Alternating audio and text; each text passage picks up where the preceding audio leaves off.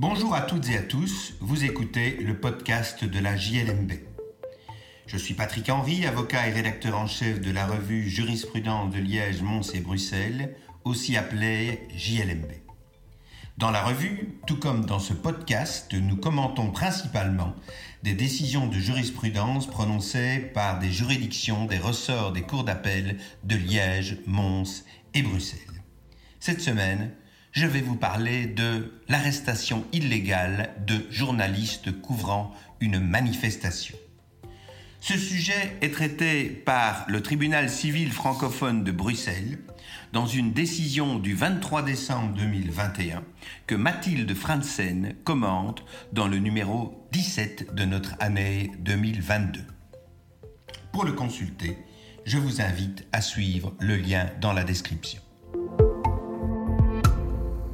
Les faits remontent au mois de juin 2018. Les membres du collectif Not in My Name décident d'organiser une manifestation au centre de détention des immigrés de Stenokerzeel. Cette manifestation est couverte par la RTBF qui envoie une équipe composée de cinq journalistes sur place. Les manifestants pénètrent à l'intérieur du centre d'une façon qui est illégale, bien sûr, ils n'y étaient pas autorisés, et les journalistes les suivent. L'évacuation est ordonnée et dans le cadre de cette évacuation, les policiers de la zone de police de Cast décident d'évacuer également les journalistes. Ceux-ci ne protestent pas acceptent leur arrestation administrative, mais vont néanmoins être menottés au moyen de colliers colsons par les membres des services de police.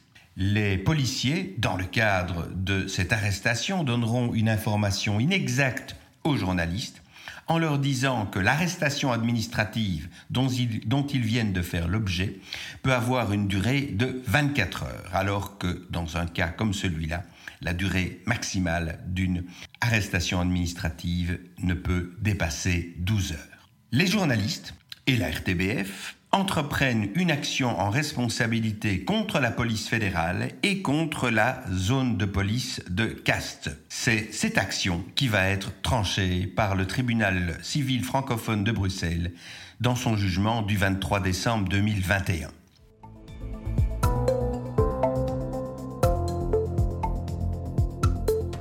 Le tribunal donne raison aux journalistes et à la RTBF. Il considère que l'arrestation administrative de journalistes, illégale en raison du non-respect des conditions prévues par la loi sur la fonction de police, et notamment de l'absence de troubles à la tranquillité et d'absolue nécessité, constitue une faute. Dès, en effet, qu'on a signifié aux journalistes leur arrestation administrative, ou en tout cas la nécessité pour eux de quitter les lieux, ils ont obtempéré, sans faire de difficultés et dans le plus grand calme. Ils ont d'ailleurs exhibé leur carte de presse. Dès lors, le tribunal considère que l'utilisation de menottes que les circonstances ne rendaient nullement nécessaires, la mésinformation des personnes arrêtées et leur maintien en détention constituent des fautes supplémentaires. L'arrestation illégale de journalistes occupés à réaliser un reportage sur une manifestation en cours engendre en outre la violation de l'article 10 de la Convention européenne des droits de l'homme qui garantit la liberté d'expression. Poursuivant, le tribunal constatera que la responsabilité de cette arrestation illégale incombe à la zone de police et non à l'État lui-même. L'ordre général d'évacuer les manifestants a en effet été donné par le bourgmestre de la commune. Si certes le commissaire de la zone de police a fait appel à des équipes spécialisées de la police fédérale, l'ordre effectif d'évacuer et d'arrêter les manifestants a bien été donné par le commissaire de la zone de police de Katz et l'arrestation administrative des journalistes a été exécutée exclusivement par les fonctionnaires de cette zone de police Seule la zone de police de Katz doit donc répondre de l'indemnisation. Mathilde Franzen examine cette décision et en tire tous les enseignements en commentant effectivement le caractère illégal de l'arrestation. Certes, ici, la présence des journalistes au sein du centre de détention était illégale, mais elle ne constituait pas pour autant une infraction pénale, on n'était pas en présence d'une violation de domicile, on était à l'intérieur du camp mais à l'extérieur des bâtiments.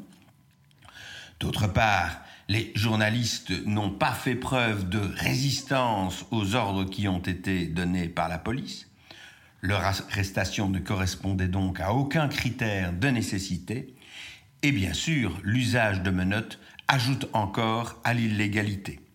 Le fait que de fausses informations sur la durée maximale de la détention aient été communiquées renforce encore la responsabilité de la zone de police.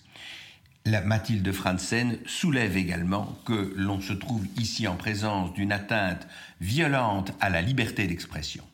Elle rappelle l'arrêt de la Cour européenne des droits de l'homme du 20 octobre 2015, qui précise que dans le cadre de manifestations publiques, le rôle de chien de garde assumé par les médias revêt une importance particulière en ce que leur présence garantit que les autorités pourront être amenées à répondre du comportement dont elles font preuve à l'égard des manifestants et du public. Ce rôle crucial implique que toute tentative d'éloigner des journalistes du lieu d'une manifestation doit être soumise à un contrôle strict. Manifestement, ce ne fut pas le cas en l'occurrence, ce qui justifie la responsabilité des fonctionnaires de police.